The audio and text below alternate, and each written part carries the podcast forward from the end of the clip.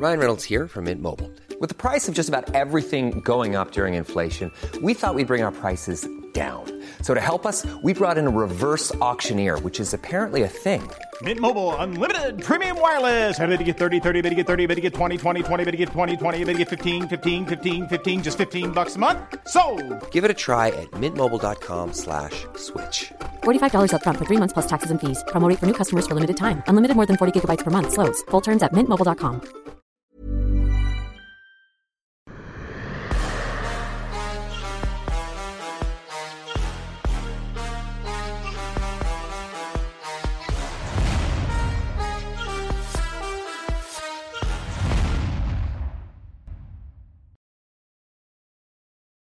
Bonjour à toutes et à tous, bienvenue dans King Energy. Vous le savez, chaque semaine, on est avec Fernand pour parler de l'actualité du MMA et bien plus encore. Bonjour Fernand qui a une casquette. Attention, attention. On ne rigole plus du tout. hein. Est- Est-ce qu'on peut la trouver cette casquette déjà?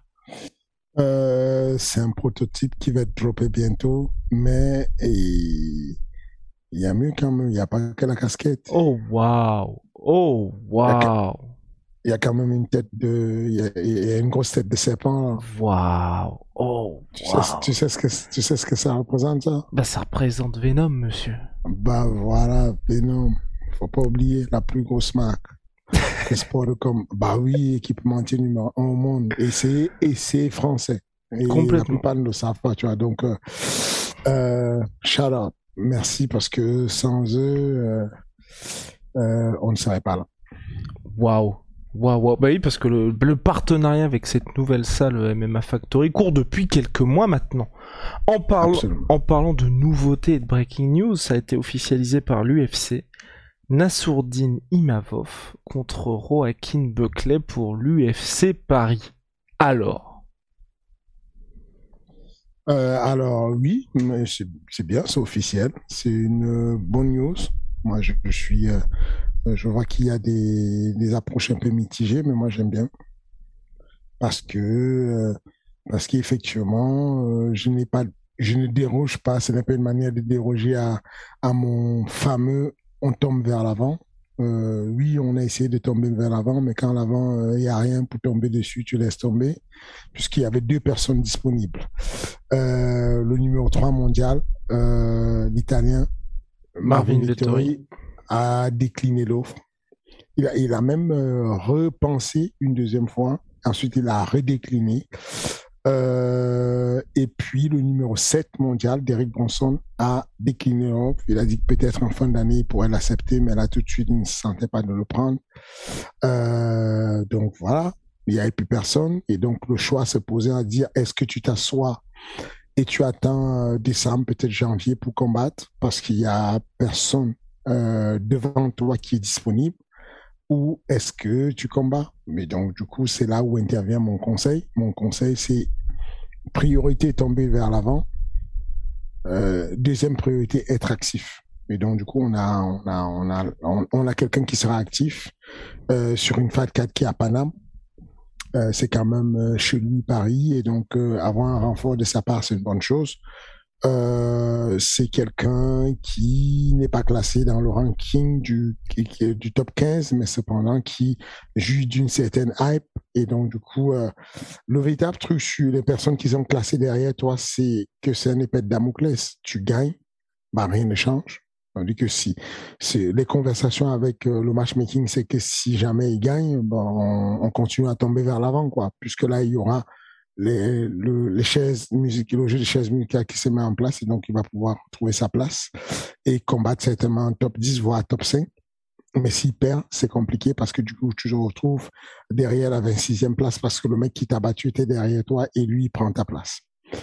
Euh, grosso modo, euh, voilà un peu le truc. Et non, je suis pour l'activité. Je pense que l'activité, c'est important. Euh, je pense que à, à l'impossible, nul n'est tenu. Il a essayé, on a essayé, il a demandé tout ce qui était disponible, on n'a pas pu. Et puis, on souhaite que le main event se passe très bien à Paris. Toutefois, si jamais il y avait le moins de soucis, on serait en pole position pour rendre un service. C'est-à-dire?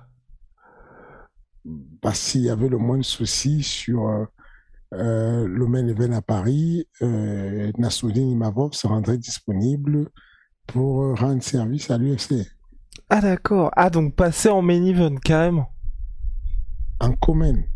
D'accord. Ah oui. Oui. Ok. Ok. Ok. Ok. Oui parce que c'est Marvin Vettori contre Robert Whittaker qui passera en main event et donc co-main ce serait Nassourdine contre Joaquin Buckley. Non. Ou non? Attends, attends, attends, parce que parce qu'on a Robert Whittaker contre Marvin Vettori en co-main event. Absolument. Ok. S'il y a une blessure. Ok. ah toi tu penses qu'en gros s'il y a une blessure, On a, on, on a un main event qui ne bouge pas, ok. qui est euh, Monsieur Tsubasa contre Silgan. Mhm. On a un commun event qui ne bouge pas. Ok. Si jamais il bougeait et qu'il y avait une blessure, Ah oui. et que, et que celui qui reste était tenté de prendre un short notice, l'option a été présentée en disant on est chaud. D'accord. Ok. Ah oui. Ah oui carrément. Bah, quitte à tomber vers l'avant, Oui faut oui. tomber vers l'avant. Oui non non complètement complètement. Ok. Euh, Donc, Donc, euh, attention, oui. combat pas facile. Ouais. Buckley, combat pas facile du tout. C'est un très bon. C'est un, un, combat qui tient la route. Euh, le gars est beaucoup moins classé que Nassoudine, mais euh, euh, on sait qu'il est capable de tout. Il est capable de faire des KO. euh, bah, il a juste été le KO de l'année dernière. hein. donc, c'est quelque chose de- d'important, de fantastique. Euh, il a une grosse pression qui met sur ses adversaires. Le dernier combat qu'il a fait était, euh, magnifique. Grosse pression, euh, très bonne anglaise, des, be- des jambes qui partent comme des fusées, des middle, des low, des high, enfin, il y a tout quoi. Donc ouais, on s'entend à une belle guerre et, et surtout une belle lutte aussi parce que quand on voit son combat qu'il a fait contre Abdul Razan qui est juste l'un des meilleurs judokas à l'UFC, mais il a fait tomber un nombre incalculable de fois. Euh, donc, euh, ouais, c'est un combat qui s'annonce très intéressant. Et les- les- la- pour la petite histoire, les deux se sont rencontrés déjà sur trois, sur deux UFC.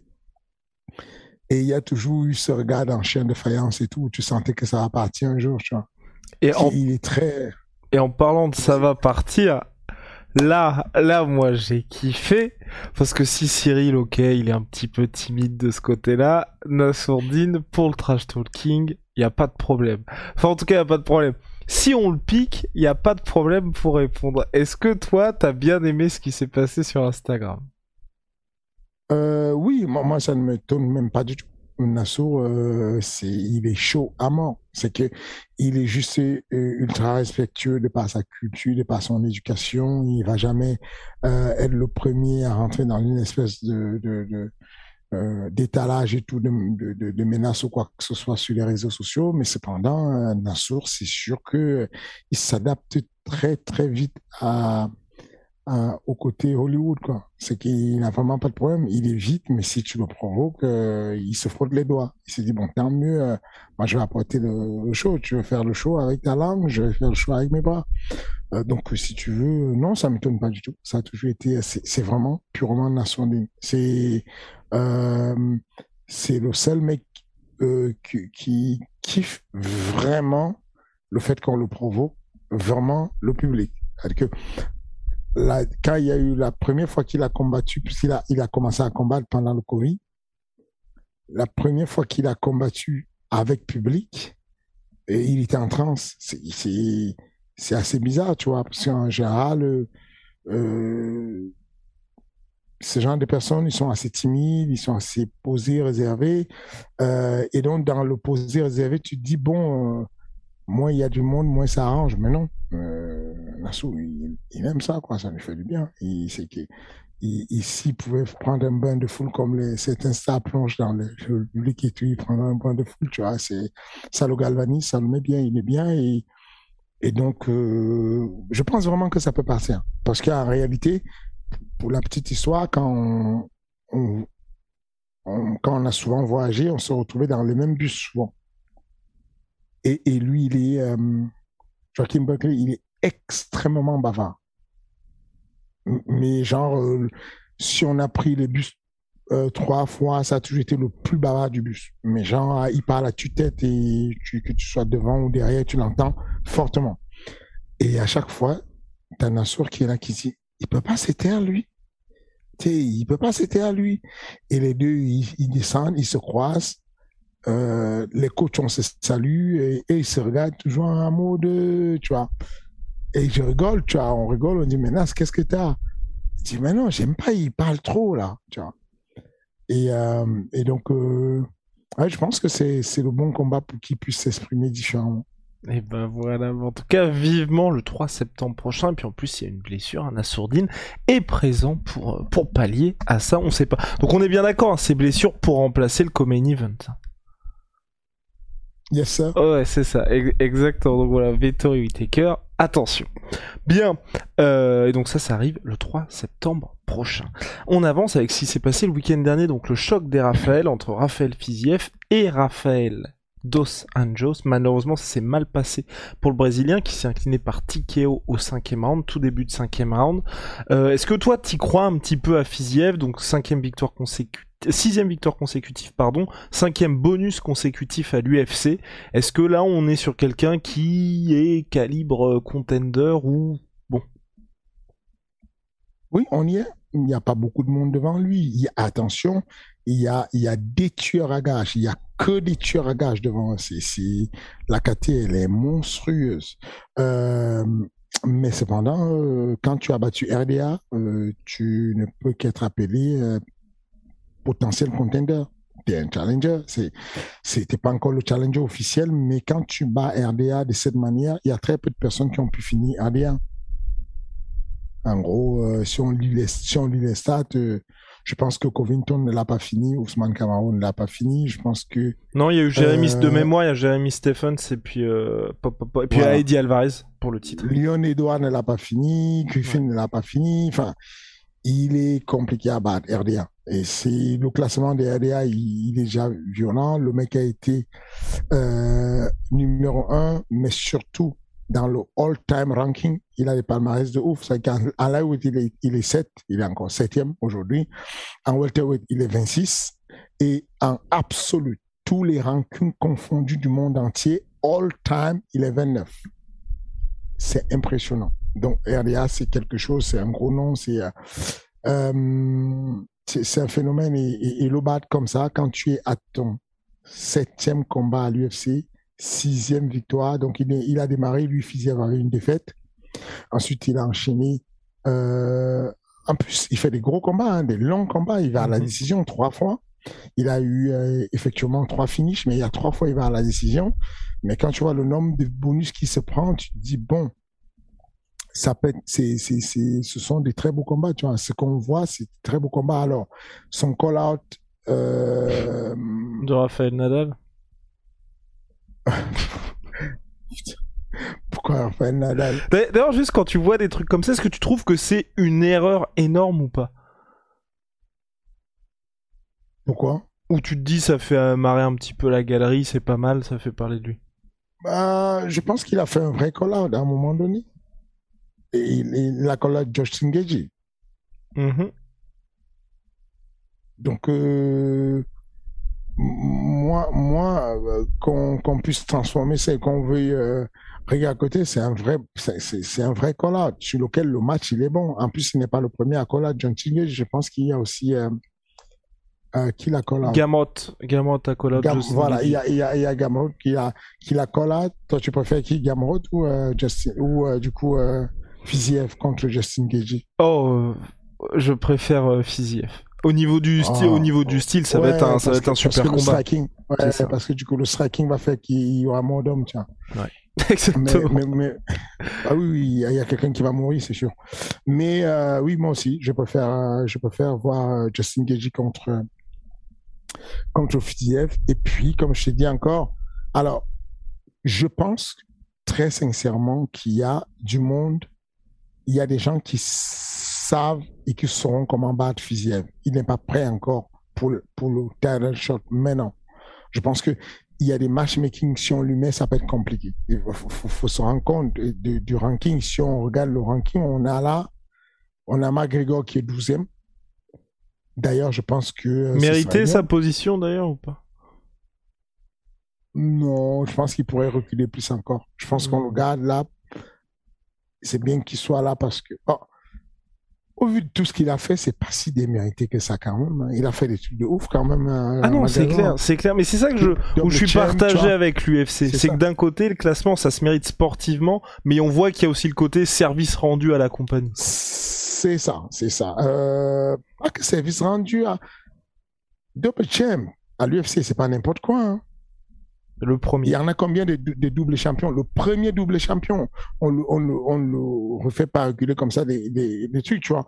Et puis ensuite, euh, Fiziev est dixième aujourd'hui. Mais devant lui, il y a qui? Tony Ferguson, 9. Gamrot, 8. RDA, 7. Donc, du coup, euh, demain, mardi, euh, ça va être euh, qui sera septième ou sixième. Et, Gamrot va, et, et puis RDA sera derrière. Derrière lui, il y a Benil Dariush, qui est 6. Il y a Chandler 5. Et il y a euh, Islam Makhachev 4. Justin Gagey 3. Euh, Poirier 2. De bronze Oliveira 1. T'as vu ça? Comment tu traverses ça? Je pense que c'est la poule de la mort. C'est comment tu traverses cette zone-là. Il y a des mecs qui seront, Islam Makhachev, ça peut être un poison total pour Fiziev. Euh, D- Dariush, ça peut être un problème pour, lui. Euh, c'est chaud. Effectivement, euh, Tony Ferguson, c'est pas un problème pour lui. Il va, il va le traverser. Je ne vois pas Fiziev faire un match équilibré avec Poirier. Poirier, Diamond va le, il va le tuer.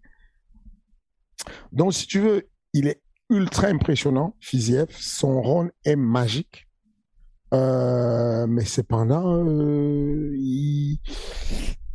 ah, c'est chaud. Hein. Il est dans un couloir très compliqué. Les, mecs qui restent debout là, ce sont des tueurs. C'est chaud. Mais d'ailleurs, toi, tu ferais comment pour cette catégorie-là? Pour cette catégorie lightweight, on a vraiment l'impression que tu regardes le top 5, t'as les mecs qui sont un peu dans leur fauteuil, ils font partie des meubles, et t'as tous les nouveaux là qui sont en train de pousser salement, mais on n'a pas, tu vois, justement, entre les Gamrot, même Tsaroukian qui a perdu contre Gamrot, mais bon, euh, je pense qu'il fait flipper tout le monde. Euh, Il y a aussi euh, Grégor Gillespie qu'on oublie un petit peu. Là, on a maintenant Fiziev, on sait pas trop contre qui les mettre, parce que t'as vraiment une grosse différence, en tout cas sur le papier, de niveau entre les anciens et les nouveaux qui arrivent. Euh, moi, je pense que ça va se faire seul. Il n'y a pas besoin de forcer. La sélection naturelle va, va sortir certains. Et puis, euh, on voit bien qu'il y a quelque chose de lourd chez, chez, chez, chez Fiziev. Tu vois, on voit quelque chose. euh, le gars, il a euh, 85, 93% de 92% de défense de takedown. Mhm. C'est un chiffre qui n'est pas à négliger, tu vois. Que le mec, depuis qu'il a mis ses pieds à l'UFC, tout le monde essaie de le faire tomber, tu vois. Et il maintient quand même un truc au-dessus de, de 90. Alors, en un combat, tout peut exploser. Hein. Cyril était à 100% des défenses des takedowns. hein. Jusqu'à ce que, jusqu'à ce que tout se casse la gueule d'un coup. hein. Donc, euh, mais, euh, encore une fois plus, euh, je pense que ça va se faire naturellement. Je pense que les anciens sont en train de laisser la place. Je ne vois pas comment aujourd'hui RDA va survivre. RDA, il ne devrait plus affronter un mec du top 10. On devrait amener RDA à affronter un mec du top 20, histoire de récupérer un peu, qui se refasse un peu un cerveau, qui remonte un peu la pente et qui revienne. Euh, ça va être dur de, de, de, vouloir rester dans la compétition avec euh, le top 10. Hum, Je ne te parle même pas du top 5. C'est c'est effrayant. Et on n'en avait pas parlé justement. Toi, Gamrot, est-ce que lui aussi c'est quelqu'un, c'est un talent qui t'impressionne? Ou euh, là t'as peut-être peut-être un petit peu plus euh, tempéré à Non, ultra impressionnant. Il est ultra impressionnant. Euh, je trouve juste que il y a beaucoup de gens efficients devant lui. Il est impressionnant, mais il le fait en mode dépense énergétique. Et il dépense, il, il y a une grosse débauche d'énergie de la part de Gamrot, d'ailleurs de la part de Plexi, du Plessis, du, comment il s'appelle? Euh, Duplessis, le ouais.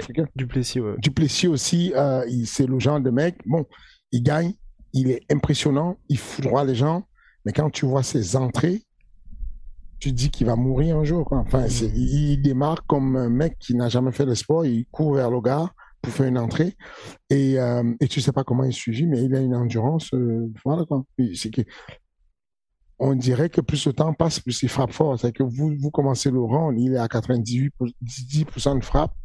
Vous arrivez au troisième round, au cinquième round, il est à 100, 110% de frappe. Enfin, il t'envoie des, des, des, bouches d'égout, des, des, des à repasser. Tu dis, ça sort d'où? Et c'est impressionnant. Je pense que euh, Gamrot, c'est un problème pour la division, mais il va falloir qu'il s'affine un peu et qu'il laisse place à la hum, un peu l'espérance jouer pour qu'il ne soit pas tout le temps au rouge, qu'il soit pas toujours en train de faire une grosse dépense énergétique où tu te dis, bon, là, il a allé chercher trop loin, tu vois. Je pense qu'aujourd'hui, on est d'accord que la plupart des champions sont des personnes qui sont efficients. Il y a de l'efficacité, mais avec une notion d'économie d'énergie. Euh, Peut-être parce que les champions, ils arrivent champions avec de la maturité. Tous ceux qui sont champions sans avoir de la... Il y en a très peu qui arrivent. En moyenne, on sait que les champions débarquent là quand ils sont autour de 33-35 piges. Et, c'est un âge en sport de combat où la personne est vraiment mature, où elle est posée, où elle comprend que euh, si je peux contourner le problème et ne pas aller en frontal, je le contourne. Et donc, euh, euh, je pense que c'est ce qui manque à Gamot, mais à coup sûr, c'est quelqu'un sur lequel on peut compter. Et ben voilà, donc affaire à suivre pour Gamrot. D'ailleurs, j'en profite, ça n'a rien à voir, mais ça fait partie de l'actualité. C'est Chris Curtis qui remplace Darren Till pour affronter Jack Hermanson, et j'ai vu ça sur Twitter. Euh, j'ai plus le nom de la personne, mais c'est le gars qui est très actif pour tout ce qui est breaking news d'annonce de combat. Il avait posté le tweet de l'affiche d'Ares2 qui, qui était prévu à l'origine, donc Ares2 qui devait se dérouler en Belgique, avec un Assourdinimavov contre Chris Curtis. Donc dans un univers parallèle, on aurait pu avoir ce combat à Ares Fighting. Est-ce que tu t'attendais pour les deux à cette euh, trajectoire et de dire que deux ans plus tard, il serait à ce niveau-là Non, je ne le voyais pas comme ça. Je savais que Chris Curtis, c'était euh, un gros talent. D'ailleurs, euh, c'est pour ça qu'on le voulait sur Ares. C'est pour ça qu'on l'a signé sur Ares, Chris Curtis. Mais ce qu'il vient de faire là, des step in là, pour prendre la place de Darren Till, c'est royal, c'est génial de sa part. C'est vraiment la philosophie de tomber en avant. C'est le mec a signé à l'UFC quand Nasruddin avait déjà fait un combat à l'UFC. Il est arrivé après Nasruddin, il a remonté la pente euh, et aujourd'hui il est euh, en termes de classement, il, il va beaucoup plus haut. Euh, c'est très courageux de sa part. Euh, il montre beaucoup d'espérance, beaucoup de technique et euh, il est à craindre, il est, il est redoutable. Je, suis impatient de voir leur rôle, comment, à quel moment ils vont se croiser. Mais fatalement, ils vont se croiser, Nassoudine et, et lui. Euh, et je suis fier de mon équipe de matchmaking sur Ares d'avoir euh, prévu ce combat déjà un peu plus tôt, euh, avant même que les deux ne soient signés à l'UFC et que ce combat ne se soit pas fait. Il y a, il y a beaucoup de combats comme ça sur lesquels on, on, ce sont des combats qui auraient pu avoir lui à l'UFC. C'est que si le combat de Abdul Abdelagimov, Kalamoussou s'est passé à l'UFC, on ne bouderait pas la Fat Card, quoi. Mhm. C'est- C'est pas, on serait pas choqué. C'est un combat de, de euh, aujourd'hui Abdul est brutal. Il est, il est- il est intelligemment brutal et, et ça a sa place sur un. C'est que si on mettait, quand tu vois ce que l'UFC propose comme main event aujourd'hui en Fight Night, si on mettait un main event de Abdul contre. euh, J'ai proposé euh, récemment au, euh, au matchmaking de l'UFC ce combat qui est quelque chose de bien. Yann Gary contre euh, Abdul. Euh, Et donc même pas de sas de décompression, quoi. Non, dans la foulée. Dans la foulée, il faut le lancer dans le grand bain. Attention, est-ce que tu sais les classements des deux? Est-ce que tu sais ce qui valent les deux? Alors pas du tout. Là, moi, je me base juste sur les dernières performances de Yann Gary à l'UFC. Attention, tu as vu les dernières performances de, de Abdul? Tu veux que je te rappelle que qu'il a quand même euh, soumis euh, euh, un vétéran de l'UFC et tout et qu'il a fait des choses. non, je pense que je pense qu'il y a quelque chose. Alors, qu'est-ce que j'ai proposé? Yann Gary, irlandais quand même, dont c'est pas loin de chez nous. il est classé 99 mondial Mhm. et Abdul est classé 70e mondial. Wow Ah ouais Tu savais pas ça hein? Ah, je ne savais pas ça. Et bon, par contre, la philosophie de tomber vers l'avant, euh... Ah là, là c'est pas vers l'avant. là, c'est grave vers l'avant. Euh, C'est ça euh, bah oui, mais du coup, pour Abdul, vu qu'il est 70ème, maintenant il est tranquille, Abdul. Waouh. Non, c'est pas la... non, c'est pas la question. C'est que tu peux être 70e, euh, mais si tu es au UFC, Oui, tu vois, avant que je te donne le classement, avant que je te dise qu'il est 70e et que l'autre est 99e, toi, tu as dit, oh, oh, c'est chaud, pas de sas de décompression. Ça veut dire que ta visualisation, ta vision que tu avais Yann Gary, c'est là. Sauf que tu sais pas qu'en réalité, sur le classement et le nombre de personnes, parce que faut qu'on explique bien les choses aux gens. Les gens, peut-être, ils, ne comprennent pas comment fonctionne l'algorithme de Fight Matrix. C'est pas, tu peux arranger ta carrière et t'arranger à prendre des mecs qui sont pas forts, qui t'apportent un palmarès euh, énorme où tu te retrouves à 22-0. La réalité, c'est que l'algorithme tient compte de qui tu as affronté. L'algorithme tient compte du nombre de défaites et de victoires de tes adversaires. Et donc, du coup, dans ce cadre-là, Yann Gary qui est en train de performer comme un malade mental à l'UFC et qui arrache tout à l'UFC, dont on voit le futur, bah, il est classé 99 mondial quand Abdul Abdouragimov est classé 70 mondial. Dis-moi si c'est pas un combat que tu as envie de voir pendant. Ah, un- ah oui, d'accord. C'est un combat que j'aimerais beaucoup voir. Et à ce sujet-là, est-ce qu'on a des news? Est-ce qu'on a des news pour Monsieur Abdul Abdouragimov ou pas? Non, pas de news, pro- pas, pas, pas, rien d'officiel. Dès que, euh, dès que j'aurai les news, je, je, je penserai à toi. Mais pas en primaire, parce que j'ai promis à un média que j'allais leur donner Oi, la primeur si oi. j'avais ça. Oh, Bah oui, je suis- terrible. je suis c'est obligé de tenir ma parole. J'ai promis.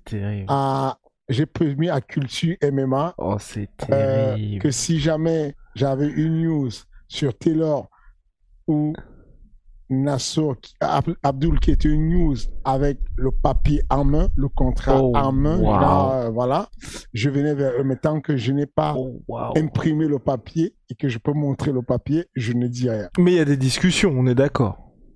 Ouais, plus que des discussions, on est, on est, on est, on est- on s'avance. Ok. Mais encore, mais encore une fois de plus, euh, euh, tu peux pas dire ce que tu n'as pas le droit de dire. Ouais, non, Pour bien sûr. moment, on on a, on a, on a, on a pas le, le- voilà. Mais, euh, mais voilà, c'est, l'un des combats qui m'excitait de, de voir, mais je pense pas que ça va se faire. Ok, oui, bah, oui, bah, un, un peu difficile quand même. Mais d'ailleurs, on est dans une situation où, enfin, personnellement, moi, pour Abdul, pour Taylor, c'est différent parce que pour moi, clairement, le next stop, c'est forcément l'UFC. Mais c'est vrai que pour Mhm. Abdul, au regard de la popularité qu'il a gagnée à Ares, ça me dérangerait pas, tu vois, que l'UFC arrive quand l'UFC va arriver, mais qu'il reste à Ares et qu'il continue d'être main event à Ares au regard de l'ambiance qu'il y a à chaque fois qu'il combat. Ok, euh, oui. euh, Bah, et surtout, sûr. et surtout que j'ai même envie de dire un truc, c'est je pr- au regard de ce qu'Abdoul est en train de faire à Ares et la position qu'il a à Ares, à savoir le mec est main event, le mec est sur les posters, ce serait dommage, je trouve, qu'il ait une position presque, et c'est pas du tout un manque de respect, anecdotique sur un UFC. Quand je dis anecdotique, c'est bah euh, même ça. pas dans la main card, tu vois. Alors que le, ça. alors que le gars ça. mériterait au regard de ce qu'il fait. Bah, je, je ne pense pas que ce serait le cas. Tu, tu vois les noms, les noms dont on parle, c'est, intéressant. Ouais, Là, tu- là, là, Yann Gary, si je t'avais pas donné son classement. non, je, je pense que euh, euh, Abdul, euh, on peut dire ce qu'on veut, on peut faire ce qu'on veut. Je pense qu'on on a aujourd'hui une bonne relation avec quelqu'un qui a été réglo avec nous, qui a joué le jeu jusqu'au bout, qui n'a pas refusé un seul combat, qui a pris des risques de malade et qui est juste en phase avec son organisation. Avec, vraiment, il est bien. euh, euh, il, est, il, est, il est vraiment bien. Je, je- je- D'ailleurs, pour, pour être tout à fait honnête, si je ne le retenais pas, Abdul serait déjà investisseur sur Ares. Mais Euh, pourquoi tu le retiens? voilà. Il, a, il a demandé un, bon ticket sur Ares, tu vois. J'ai ah ouais, tu, tu as bien mis le sous le côté, hein, t'es bien. hein. Et voilà, donc c'est quelque chose qui, qui, euh, mais le, le rôle d'un agence aussi de conseiller, euh, de dire de ne pas mettre euh, tous les œufs dans le même panier, de gérer ça différemment. Et, et voilà, ça va arriver. Mais, mais tout ça pour dire que avoir un ambassadeur comme Abdul, c'est une, une énorme charme, c'est quelque chose de bien. Et puis, euh, on, doit, on doit tenir à nos paroles. la parole qu'on donne à nos athlètes, c'est qu'on ne retient pas les personnes qui sont appelées par l'UFC, on leur ouvre les portes et on, on, on laisse leurs rêves se réaliser. Et c'est parce qu'il y a des gens comme Abdul qui passent à l'UFC qu'il y aura des dizaines d'autres Abdul qui vont se pointer sur Ares. Alors qu'en voulant le garder absolument, on se ferme des portes, on se fâche avec des amis à qui on a promis de les libérer le moment venu. Donc, euh, Abdul se sent bien, il a été, euh, il, est toujours dithyrambique avec ce qu'on fait, mais aujourd'hui, on est tous en phase que euh, si ça se confirme, il mérite de d'aller dans un meilleur garde, d'autant plus que on le verra toujours sur les posters de l'ARES, peut-être pas comme combattant, mais aujourd'hui, on voit bien Cyril sur les posters d'Ares. Il est bien ambassadeur d'Ares. Donc voilà, voilà ce qu'on gagne en, en, relationnel aussi. C'est pas simplement de, de penser à. Il faut penser aussi à, à lui, à, à, sa communauté, à ses fans qui veulent le voir évoluer, le voir grandir. Et, et, euh, et il, faut, il faut savoir laisser partir pour pouvoir recevoir mieux après les gens. Il y a vraiment des. Il y a, il y a vraiment des, des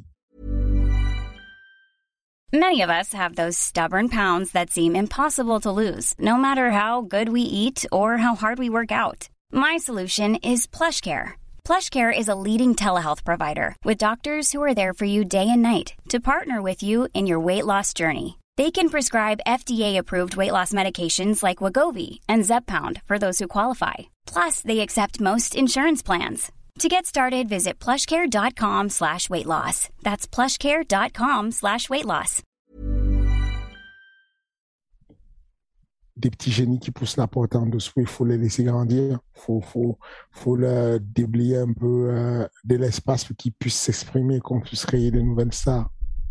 Affaire à suivre peut-être dès Arrêt Suite le 2 septembre prochain. On va passer aux questions. Vous le savez, toutes les semaines, vous pouvez poser vos questions à Fernand Lopez qui répond avec plaisir. Et on a une question qui est dans la lignée de, donc c'est dans l'espace commentaire sur YouTube, dans la lignée de, ce dont on a parlé à propos de Nassourdine. C'est qu'est-ce que tu prévois pour l'UFC Paris pour Nassourdine. Donc la question complète c'est on voulait, j'ouvre les guillemets, on voulait en tout cas pour ma part un combat de Nassourdine Imavov contre Gastelum qui a un certain statut dans la catégorie middleweight pour lui permettre une meilleure ascension. Son prochain combat se fera donc contre Buckley. Es-tu déçu? Donc tu as déjà répondu. Personnellement, je pense qu'au vu du dernier combat de Buckley, il bénéficie d'une très bonne hype qui pourrait être au profit de Nassourdine en cas de victoire. Quelles seraient les armes qu'il pourrait utiliser pour battre Buckley? Euh, je pense que les armes à utiliser pour battre Buckley, c'est, Buckley, c'est être Nassourdine lui-même. Et pas, vraiment, et là tu te dis, oh, il est chiant, impossible de le coincer. du coup. Non, mais, mais non, je pense vraiment que euh, Nassourdine en étant lui-même, euh, un, gros fusil à pomme qui charge, qui recharge, qui recharge tout le temps. Je pense qu'on aurait dû le surnommer comme ça, un truc de, un surnom du genre 12 gauche. Genre euh, 12 coups, tu vois. Il, recharge de ouf. Et donc, il a ses pistons qu'il envoie et je pense que c'est dessus que ça va se jouer. Euh... D'ailleurs, ces pistons, justement, de la sourdine, moi, il y a énormément de gens qui me parlent de ça. Est-ce que toi, enfin en termes de, je sais pas moi, c'est quoi rapport poids-puissance ou en tout cas pour un middleweight, est-ce que c'est quelque chose qui te choque la capacité qu'il a justement à avoir euh, ces énormes pistons?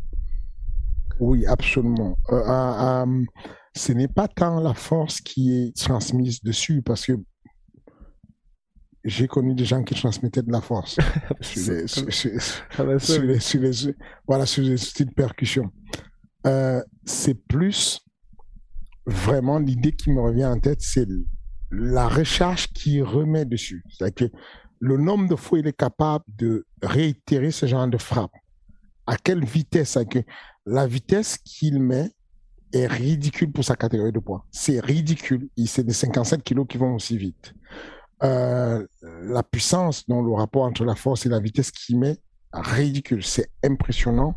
Et puis surtout, la capacité à réitérer le même nombre d'efforts plusieurs fois avec les mêmes bras qui sans sans sans, sans euh, comment dire sans détériorer la qualité de la frappe sans détériorer la qualité de la technique. Impressionnant. Euh, c'est Il faudrait, le jour où tu as Cyril Gann en, interview, demande-lui de t'imiter le fusil à pompe de, de. C'est trop marrant. Il est très bon. je ne saurais pas le faire.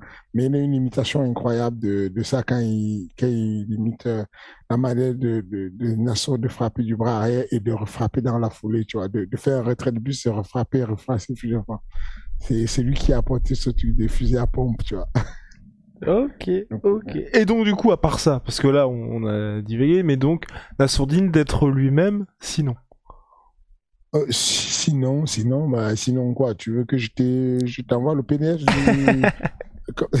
comme, ça tu le publies le PDF du game plan, sinon, euh, sinon quoi Non, mais mais encore une fois de plus, euh, on sait que Buckley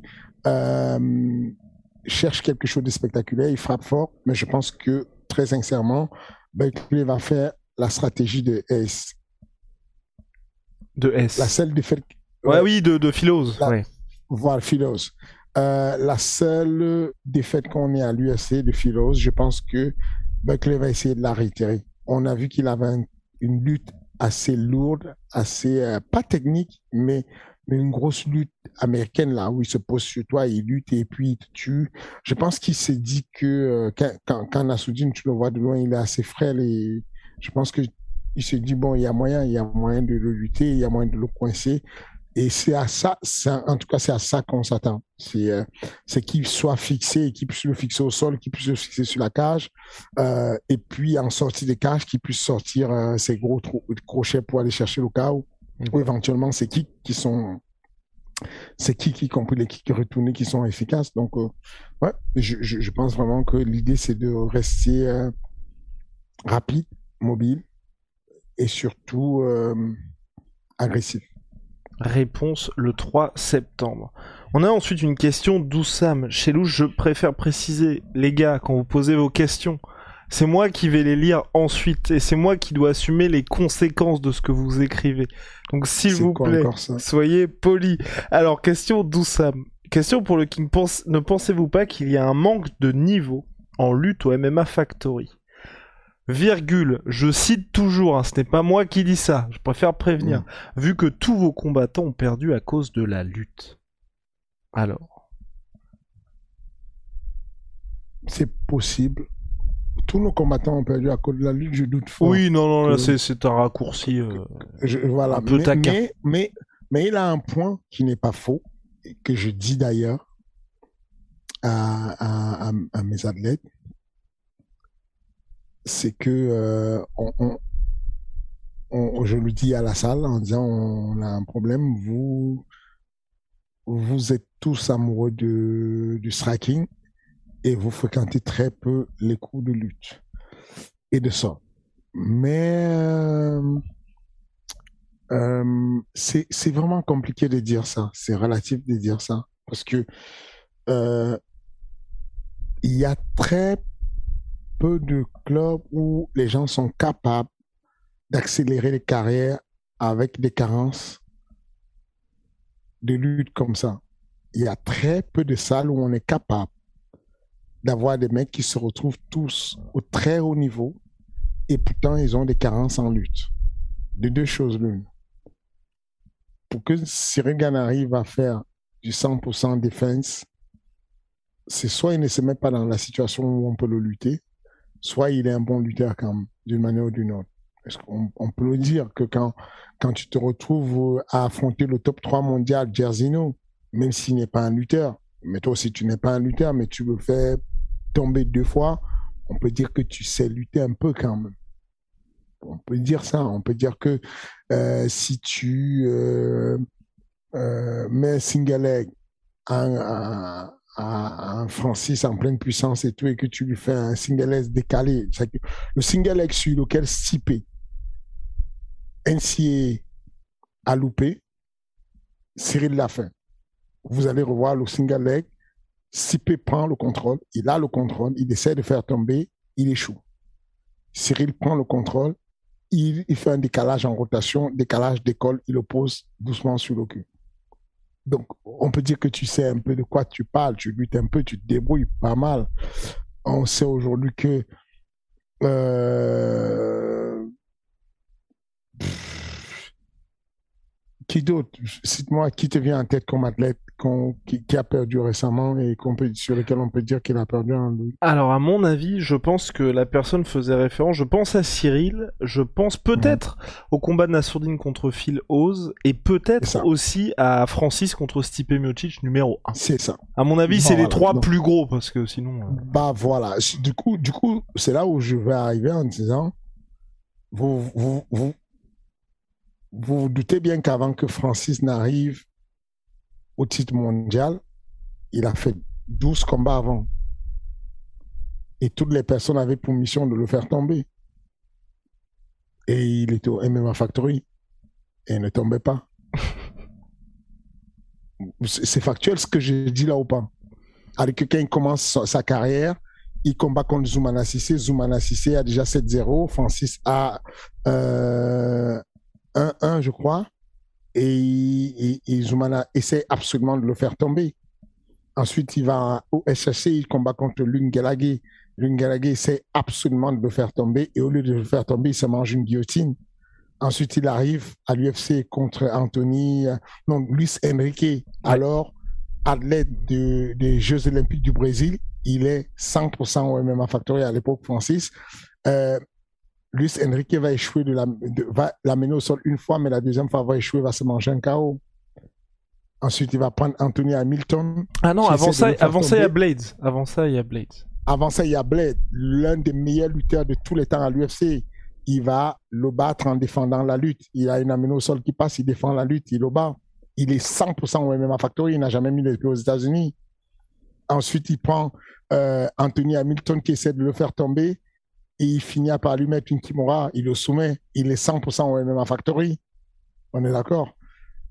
Qui d'autre? Tu as vu tout le run qu'il a fait? Mm-hmm. Tout le monde a essayé simplement de l'amener au sol. Non, les gens ont tendance, ils ne se rendent pas compte à regarder le verre à moitié vide et ne se rendent pas compte. On a pris un mec from the scratch, zéro. Il n'avait pas une notion, il n'était pas de ce qu'on appelle la lutte. Autant il avait une notion homéopathique sur la boxe, mais il n'était pour courant de la lutte. Il a fait un chemin dans l'organisation la plus puissante au monde où tout le monde, les dix premiers, voulaient le faire tomber et il ne tombait pas. On prend Cyril Gann. C'est annoncé, c'est écrit en grand sur sa tête. Champion de France de Muay Thai. Donc, dès qu'il y a un être humain qui venait face à lui, sa seule mission dans sa vie, c'était le faire tomber, y compris des ceintures noires comme ceux qui l'ont affronté à l'UFC. Et il a fait quoi? Soit il n'est pas tombé, soit il les a soumis. Le premier mec qui essaie de le battre, Bobby euh, Sullivan au TKO, il lui passe une guillotine. Euh, le deuxième qui croise, euh, c'est pas un lutteur, c'est un striker, il le bat debout. Le troisième qui croise, euh, c'est un Brésilien de Souza qui est censé être ceinture noire, il le bat. Le quatrième qui croise, c'est à l'UFC, c'est un autre Brésilien, ceinture noire. Il le soumet. et tout ce que je vous dis là, il n'est jamais sorti du MMA Factory. Il a appris ça 100% au MMA Factory. Donc, c'est des raccourcis. Maintenant, je dis encore que on est une salle qui pond beaucoup plus les strikers qui pèsent au haut niveau. Et ça, c'était avant. Parce que la nouvelle génération, vous n'êtes pas prêts il y a, une ancienne génération qui se bat à lutter pour devenir des meilleurs lutteurs, mais on a une nouvelle génération qui se bat à lutter pour devenir des bons strikers. Parce que Nassoudine et Dagui Imavov sont des athlètes complets, mais ils luttent terriblement. Je ne suis pas sûr que si Nassoudine et Dagui faisaient les championnats de France de grappling, ils ne seraient pas sur le podium c'est fort possible qu'ils soient sur le podium. Tous ceux qui les ont connus comme professeurs de sol reconnaissent qu'il y a un certain niveau. Ahmed Salamov, c'est quand même l'OMMA Factory. C'est probablement le pur gars de JJB dans sa catégorie le plus dangereux en France aujourd'hui, Ahmed Salamov. Il est au MMA Factory. Ça veut dire qu'aujourd'hui, si tu veux faire du sparring dans une salle en France où il y a de la lutte, la plus lutte, ça va être difficile de trouver une autre salle que le MMA Factory. Est-ce que tu connais, je peux citer qui, euh, Zelim Khan? Si tu, si tu, si, si tu ne considères pas ce niveau de lutte, une lutte olympique de ce niveau, ça veut dire qu'il y a un problème. Est-ce que tu connais Youssouf Non, ça te dit rien. 57 kilos à l'INSEP, comment il s'appelle? Youssouf Deliev.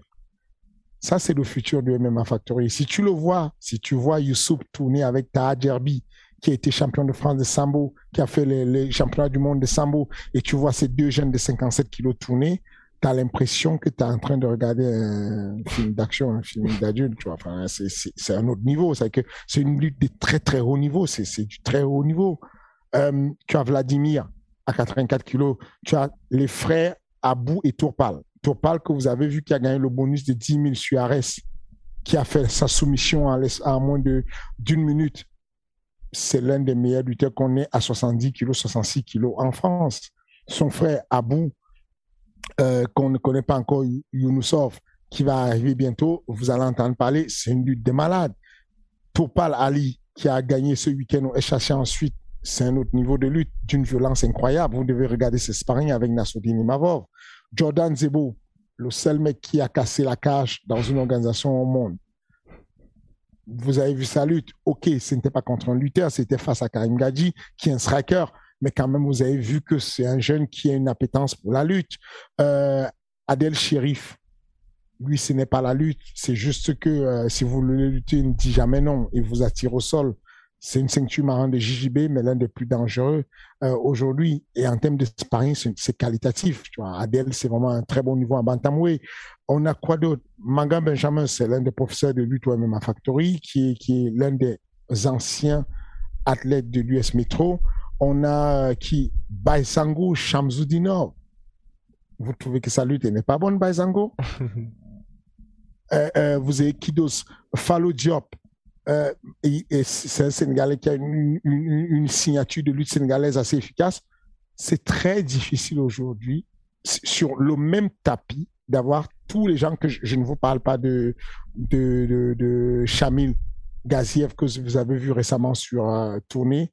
Je vous parle pas de Slim Klabeski qui n'est plus au MMA Factory, qui est en Allemagne, mais que vous avez vu tourner au MMA Factory pendant très longtemps. C'est du très très haut niveau de lutte. Il y a peu de gens qui peuvent lutter de cette manière. Et par rapport à ça, justement, est-ce que toi, c'est quelque chose où tu as mis un point. Enfin, t'as as mis un point d'ordre à te dire c'est important de pallier peut-être cette lacune-là et donc d'aller recruter des talents qui viennent de la lutte, ou alors tu t'es dit, bah plutôt que d'être dans cette situation-là, que ce soit pour Francis ou pour Cyril, qui sont les exemples les plus connus, enfin c'est de se dire, on était avec des exemples où forcément les gars ont commencé tardivement, donc il y a des carences qui vont pas pouvoir récupérer en lutte et donc autant miser sur finalement leurs points forts. Est-ce que donc toi là ce qui se passe aujourd'hui avec tous ces nouveaux talents qui arrivent, c'est toi qui as été proactif dans leur recherche ou tout simplement c'est des gens qui viennent au MMA Factory parce qu'il y a la réputation qui est avec et... il y a un peu de, il y a un peu des deux à on va dire 60% la réputation nous aide et tout les gars viennent tout seuls en général euh, euh, on a une, euh, une débâcle incroyable des mecs qui viennent de le, 12e arrondissement, le 91 boulevard Pounatowski du MMA Factory, ici à 5 minutes de l'INSEP. Donc tous les grands lutteurs, on a euh, Kumba, Kumba Larocque, la lutteuse qui est aujourd'hui, on va dire, le, porte-flambeau de la lutte française, Kumba Larocque, elle vient faire, elle vient au MMA Factory s'entraîner. Euh, quand, quand, tu les retrouves à la salle, quand tu vois Kumba, quand tu vois Zelinkan, quand tu vois euh, Youssouf, euh, tu revois l'INSEP, quoi. Il y a l'INSEP quand tu vois Jonathan Thiam, euh, qui, a été à l'équipe de France de lutte pendant longtemps, qui est le professeur de lutte à la salle. Donc, Jonathan Thiam qui enseigne la lutte, Maran Benjamin qui enseigne la lutte, Zélim Khan qui enseigne la lutte. C'est très difficile de voir, de, de trouver mieux. C'est du très, très haut niveau.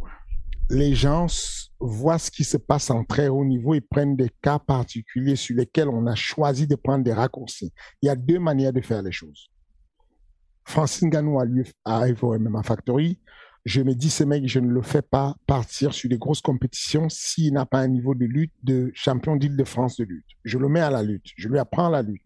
Je me force à enseigner les détails de la lutte et pendant ce temps, il perd le temps. Il n'a pas l'ascenseur social qui s'accélère. Mais ou alors, je choisis de me dire, je vais lui donner ses points forts. Dès qu'il arrive à la salle, je lui dis, OK, on oublie les plats à pas, on oublie les pieds à plat, on va se mettre sur la pointe des pieds, on va toucher sans se faire toucher. Et du coup, on peut rapidement prendre des raccourcis, prendre des, vraiment couper les circuits, arriver très rapidement sur le haut niveau. En l'espace de six combats, le mec, il signe à l'UFC. On prend Cyril Gann. À l'espace de deux combats, il signe à l'UFC. Pourquoi?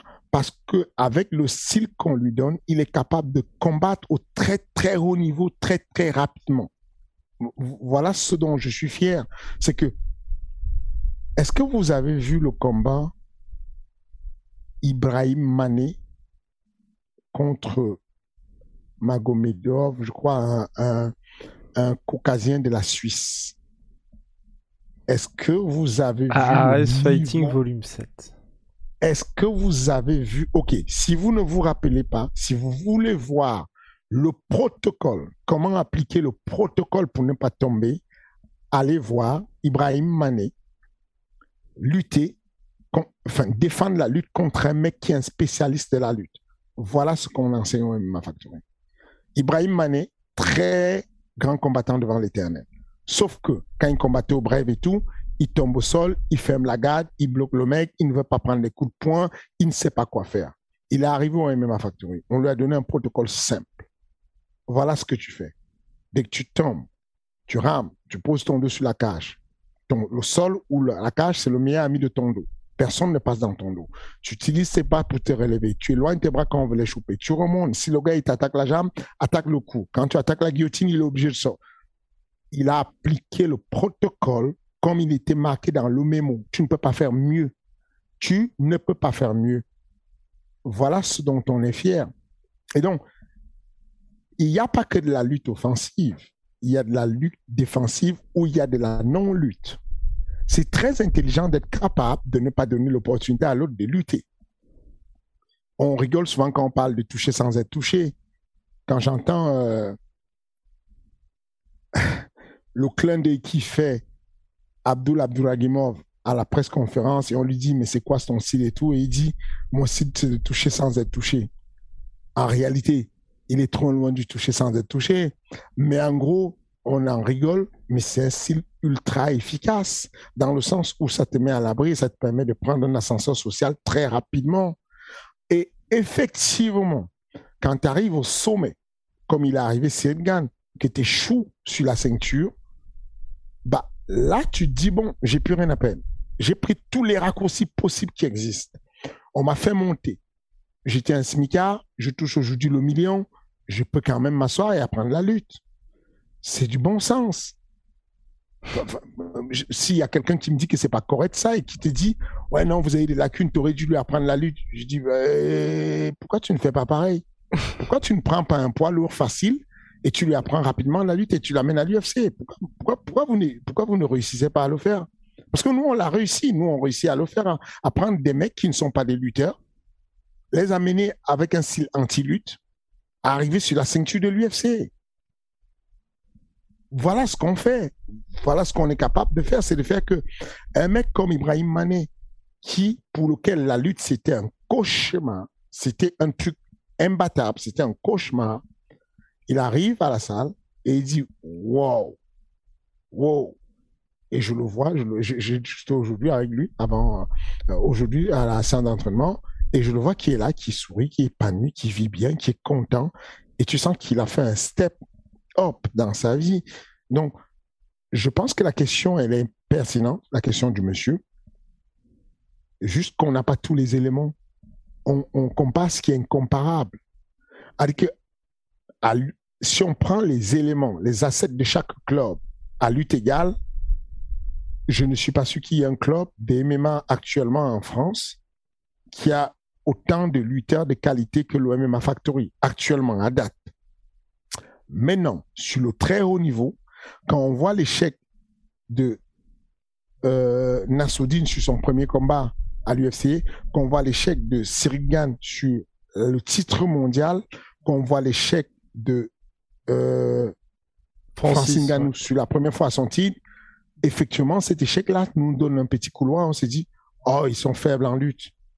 Et, du coup, j'ai envie de rejoindre la, le, mon ami euh, Clément Macou qui disait euh, si j'échoue, j'aimerais bien échouer euh, comme Fernand Lopez ou en tout cas comme le MMA Factory. C'est bien d'échouer à la ceinture, quoi. Enfin, avant d'y arriver, moi, j'aimerais bien ces gens-là qui disent Oh non, c'est rien, ce sont que des poids lourds. Les poids lourds, c'est facile. Je me dis, mais qu'est-ce qu'ils attendent? Pondez-nous des poids lourds. On a besoin de beaucoup de poids lourds.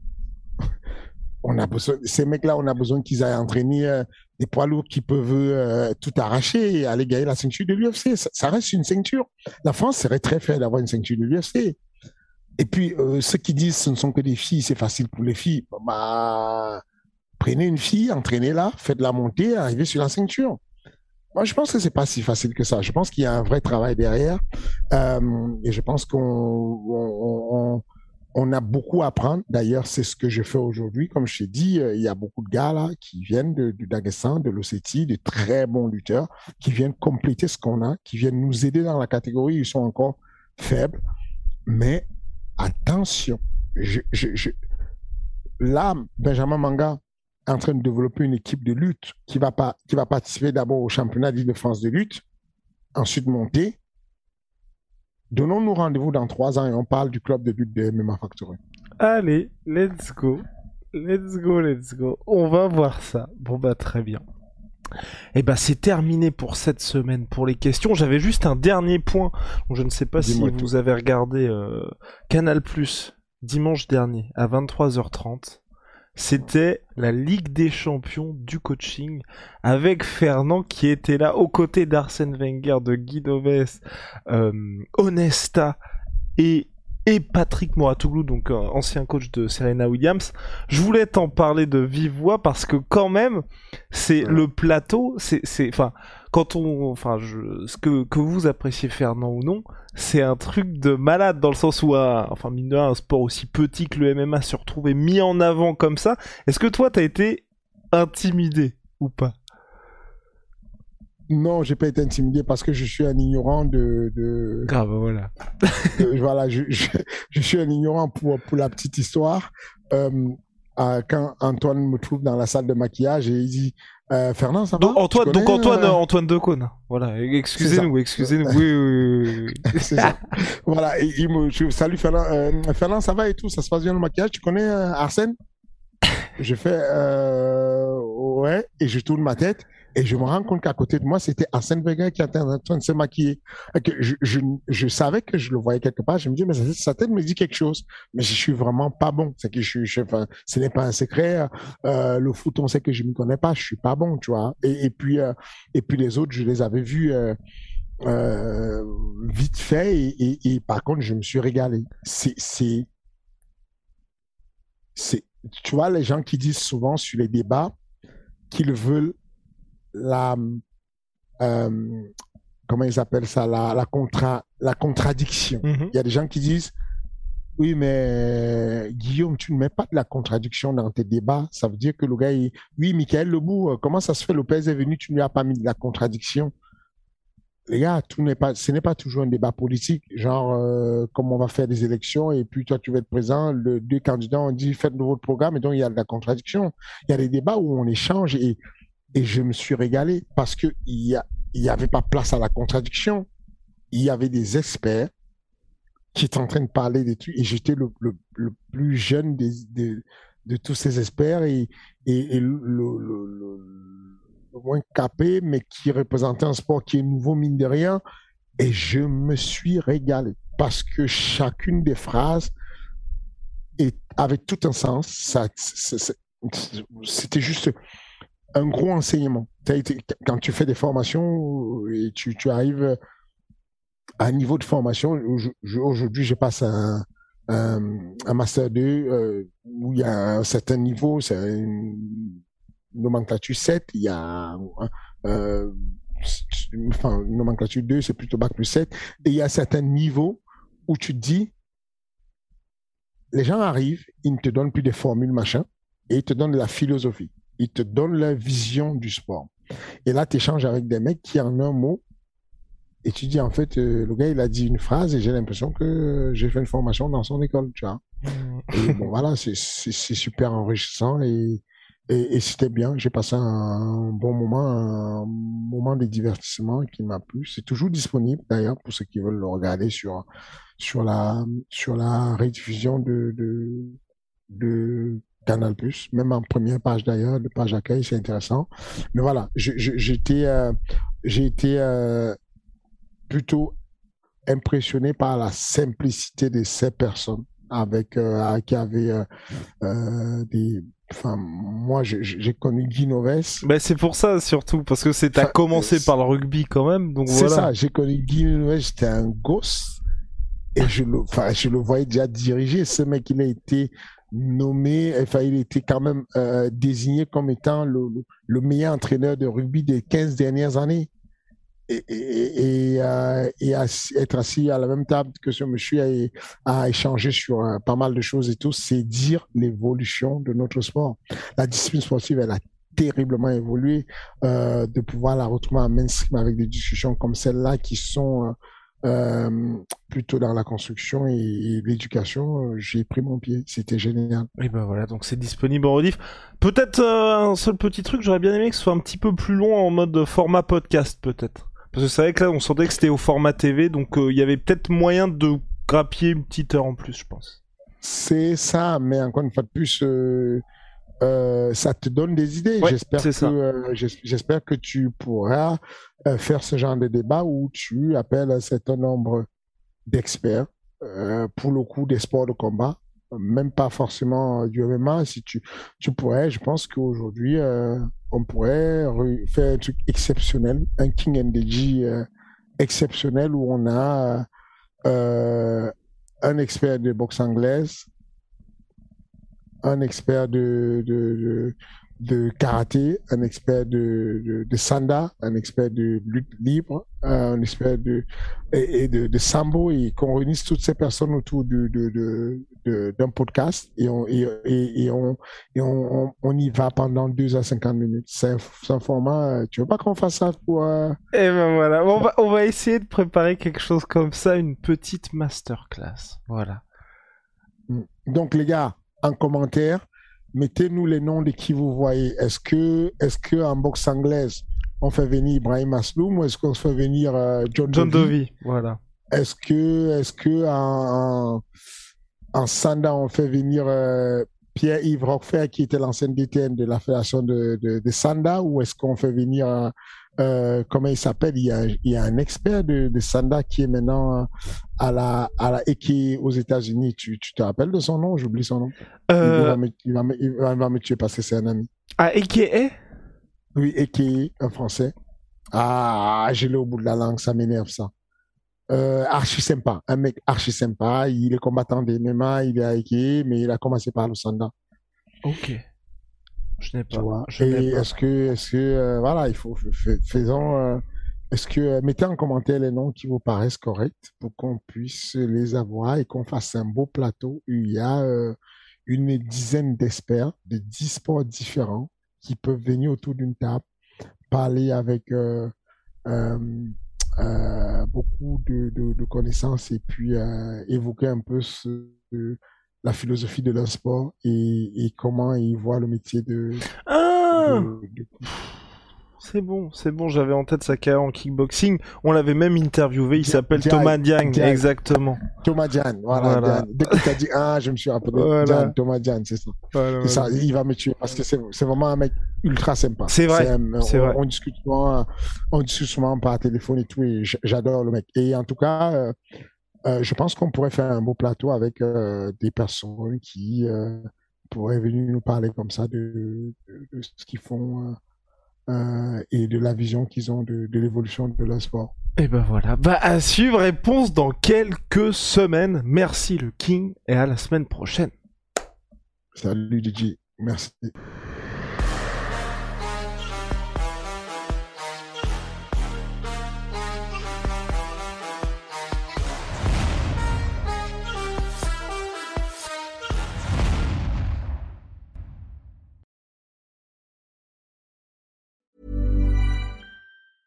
Even when we're on a budget, we still deserve nice things. Quince is a place to scoop up stunning high-end goods for 50 to 80% less than similar brands. They have buttery soft cashmere sweaters starting at $50, luxurious Italian leather bags, and so much more. Plus, Quince only works with factories that use safe, ethical, and responsible manufacturing. Get the high-end goods you'll love without the high price tag with Quince. Go to quince.com/style for free shipping and 365-day returns.